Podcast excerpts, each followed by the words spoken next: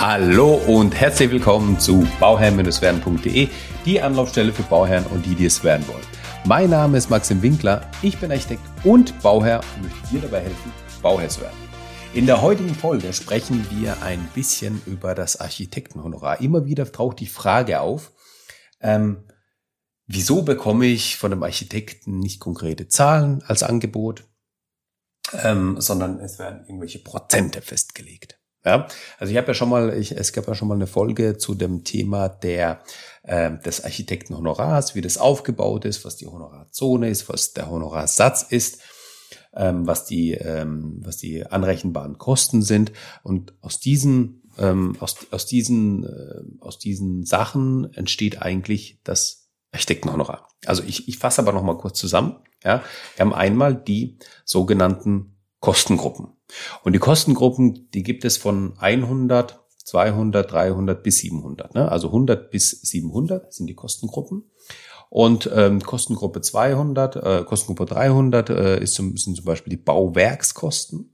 Die Kostengruppe 400 sind zum Beispiel die ähm, äh, die technischen Anlagen, also die die die Haustechnik.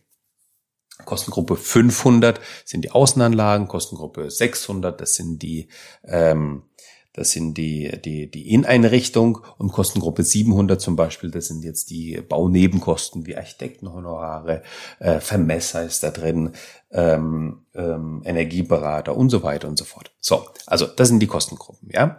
Und wenn wir uns ähm, anschauen, ähm, was jetzt die, die, die Kostengruppen anbelangt und die, wir wollen herausfinden, was die anrechenbaren Baukosten sind für das Architektenhonorar, dann werden die 300er und die 400er Kostengruppen angeschaut. Ja, also das heißt die Bauwerkskosten und die Haustechnik. Ja, die zwei Sachen werden angeschaut und die fließen mit in die Berechnung für das Architektenhonorar. Ja, also das sind nicht die Projektgesamtkosten, wo auch das Architektenhonorar und die anderen Berater drin sind, die Möbelausstattung, Außenanlagen. Nein, es sind wirklich nur die 300 oder 400er Kosten, wobei das auch natürlich der größte Batzen ist an einem ganzen Projekt, weil das die Bauwerkskosten und die Haustechnik ist. So, wenn wir diesen Wert haben, dann ähm, wird einfach festgelegt, zu welchem, äh, in, in welcher äh, Honorarzone das Projekt sich befindet. Ne? Also wenn ich jetzt zum Beispiel einfach eine Garage habe oder einen Carport habe, dann ist die Honorarzone 1. Und wenn ich jetzt ein Krankenhaus habe, dann ist Honorarzone 5. So, wo bewegen wir uns bei einem Einfamilienhaus, Doppelhaus, Mehrfamilienhaus? So in der Größenordnung sind wir eigentlich immer in Kostengruppe 3, naja, heutzutage schon eher 4 angesiedelt. So, aufpassen, ja. Ähm, Kostengruppe 4 äh, Kostengruppe 4, Honorarzone 4, weil die Hausplanung wird immer komplexer. Die Anforderungen an ein Einfamilienhaus werden immer stetig weiterentwickelt und so weiter. Wir haben Normen, wir haben Gesetze, wir haben äh, viele, viele Sachen, die zusätzlich dazukommen. Deswegen haben wir jetzt in der Regel Honorarzone 4. Ja.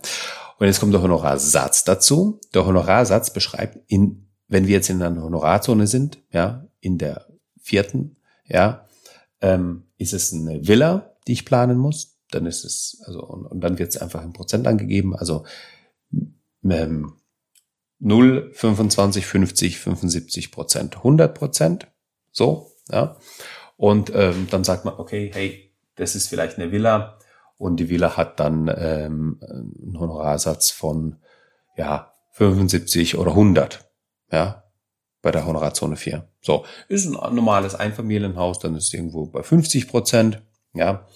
Und ähm, wie heißt es halt nochmal abgespeckter, 25 oder 0 Prozent. Und, und so wird das Ganze halt aufgebaut. Ne? Und ähm, ja, wenn man sich das einfach betrachtet, dann äh, merkt man eigentlich schon relativ schnell, dass wir gar nicht ähm, um, um konkrete Zahlen reden müssen, sondern wir müssen einfach reden, in welcher Honorarzone, in welchem Honorarsatz wir vereinbaren mit dem Bauherrn. Ja, also da, dafür braucht's äh, ein aufklärendes Gespräch mit dem Architekten, wo dann erläutert wird, welche Honorarzonen, welchen Honorarsatz es gibt und so weiter und so fort. Dann wird ein Vertrag vorbereitet und dieser wird unterschrieben. So, das müssen wir festlegen, die zwei Sachen. Dann müssen wir festlegen, welche Nebenkosten wir haben oder halt einfach fixieren in dem Vertrag, einfach fixieren, welche Nebenkosten wir haben. In der Regel haben wir Nebenkosten in Höhe von fünf Prozent. Das ist so der Standard.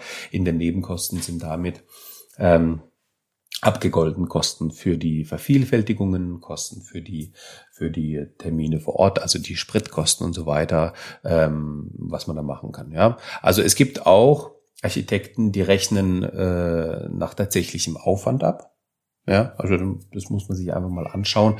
Das ist natürlich ein zusätzlicher bürokratischer Aufwand, weil ich dann natürlich die Fahrtkosten mit 30 Cent pro Kilometer dann ansetzen kann, ähm, ähm, das natürlich nachweisen kann, hey, ich habe jetzt so viel Kilometer, da äh, bin ich hin und her gefahren, so und so viele Anfahrten hatte ich, etc. etc. plus Vervielfältigung, das habe ich jetzt ausgedruckt. Ähm, und das habe ich äh, wirklich auch bezahlt für den Ausdruck beispielsweise. Ne? Und, und, und, und so weiter. Also das heißt, es ist auf der einen Seite transparenter, auf der anderen Seite ist halt ein bürokratischer Aufwand. Gut, der Bauherr muss es dann auch im Endeffekt. Der Architekt hat den Aufwand, das sozusagen bürokratisch aufzubearbeiten und der Bauherr hat dann nachher den Aufwand, das Ganze auch irgendwie zu überprüfen oder Plausibilität zu prüfen. So passt das oder passt es nicht. Ne? Ähm, deswegen ist da die Pauschale mit fünf Prozent oder sowas, das ist dann völlig in Ordnung. Das ist dann das, ist das was man gängig auch macht. Ähm, genau, und wenn wir, wenn wir das haben, dann äh, müssen wir uns noch überlegen, was, äh, was fehlt uns jetzt noch. Ja, jetzt haben wir natürlich den Honorar, die Honorarzone, wir haben den Honorarsatz, wir haben die Nebenkosten, also wir haben eigentlich alle Faktoren ähm, mit, mit ein, eingebunden, die wir brauchen, um das Honorar festlegen zu können. Und jetzt müssen wir natürlich noch festlegen, welche Leistung wird denn gemacht? Welche Leistung wird erbracht? Dazu habe ich auch bereits Erfolge gemacht. Ähm, die, äh, wo, wo es über die ähm, Leistungsphasen geht, ja, weil die Leistungsphasen definieren sozusagen, welche Arbeit der Architekt abrechnen darf, ja, und was sind besondere Leistungen. Das heißt, wenn wir besondere Leistungen haben, was immer wieder vorkommt, wie zum Beispiel ein Rendering, ein Modell, also ein physisches Modell, ein, ein, ein gebautes Modell, das man dann im Maßstab 1 zu 100, je nach Projekt 1 zu, 500, äh, 1 zu 50 oder 1 zu 100 wenn es ein städtebauliches Modell ist, 1 zu 500, dann eben bauen kann und sich dann anschauen kann.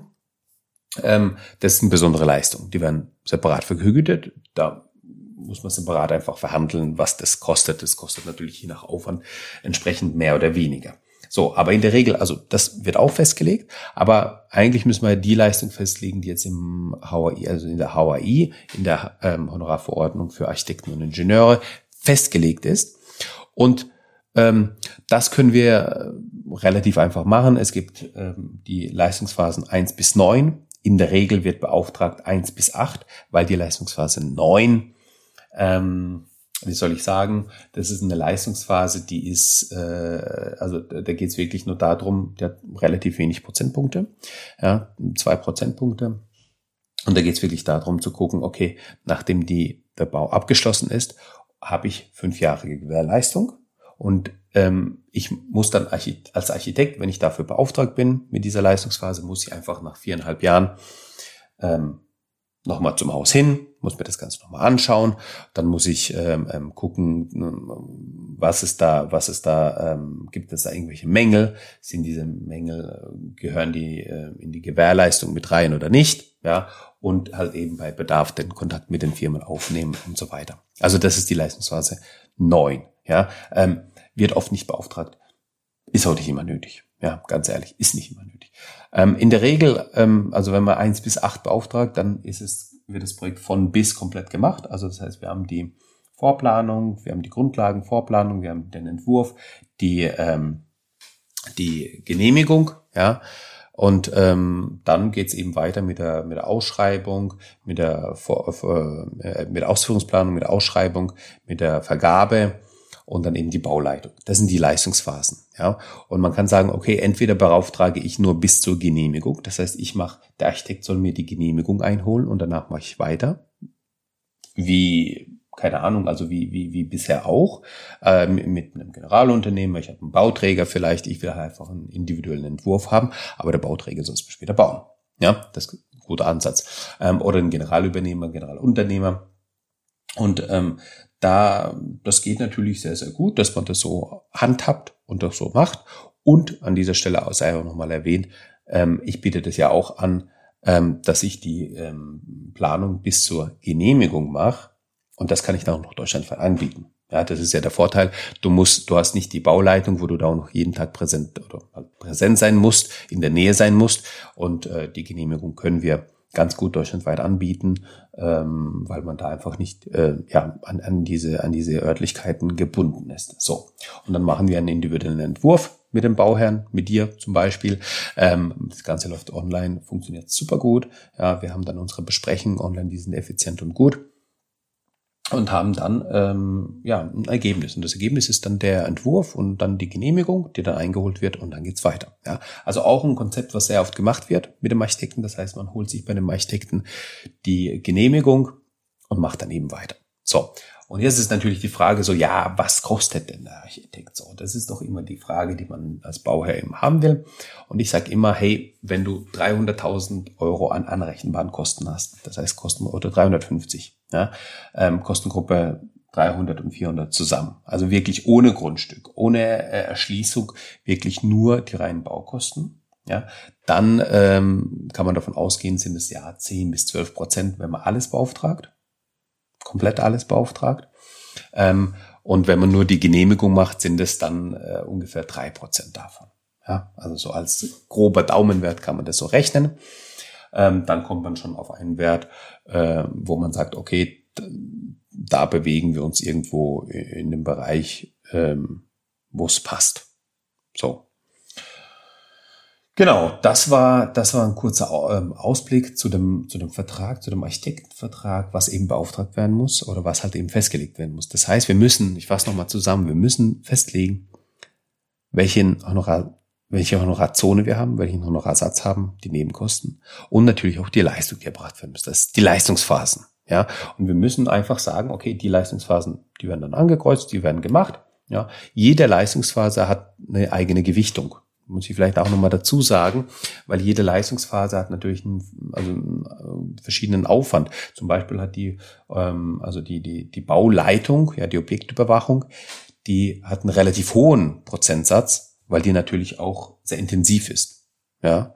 Und dann gibt's wie gesagt, die Leistungsphase 9, die dann halt mit zwei, drei Prozentpunkten belegt ist und die Leistungsphase ähm, 8, die dann halt mit, mit, mit 30, 33 Prozentpunkten irgendwo so in dem Dreh äh, belegt ist. Ähm, wo man dann sagen muss, okay, da merkt man, das ist halt ein anderer Ansatz, das ist eine andere Zeitintensität, die dafür benötigt wird und deswegen sind die Prozentpunkte auch anders verteilt. Also die sind individuell verteilt, das kann man aber ganz gut nachgoogeln, also äh, kriegt man kriegt man relativ schnell raus, ist auch alles transparent natürlich beim Architekten. Wie gesagt, der Architekt ist ja einer, der mit dem Vermögen des Bauherrn äh, das Vermögen des Bauherrn verwaltet, in dem Sinne, dass er damit eigentlich das beste Ergebnis für den Preis liefert. Ja, also mit für das Bauherr hat ein Budget, der Architekt bekommt ein Budget für, für den Bau. Und mit diesem versucht er dann eben, oder ja, deswegen ist ja die Schwierigkeit des Architekten immer an der Grenze zu kratzen, das heißt nicht höher, zu, äh, nicht höher, also nicht, nicht teurer zu werden, aber gleichzeitig eben daran zu kratzen, weil wenn ich halt zu gering bin und zu weit weg von dem Ziel bin, dann ist natürlich auch nicht gut, weil dann hätte man sich da hier und da vielleicht eine bessere Qualität leisten können. Aber wenn ich halt drüber gehe, ist auch nicht gut. Ja, und deswegen, das ist genau die, äh, die Aufgabe des Architekten, hier möglichst dran zu kratzen, aber nicht an dem genauen Ziel zu sein, ne? weil dann ganz leicht nach oben schwappen. Und das wollen wir nicht. So, also, das war die Folge zu dem Architektenhonorar. Ich hoffe, es hat dir gefallen. Wenn dir es gefallen hat, dann freue ich mich über einen Daumen hoch. Ich freue mich auf deine Rückmeldung. Gerne an info@bauherr-werden.de. Schreib mir da auch gerne, wenn du eine Planung brauchst für dein äh, Projekt. Ähm, und ansonsten hören wir uns dann in der nächsten Folge. Vielen Dank. Bis dann. Ciao, ciao.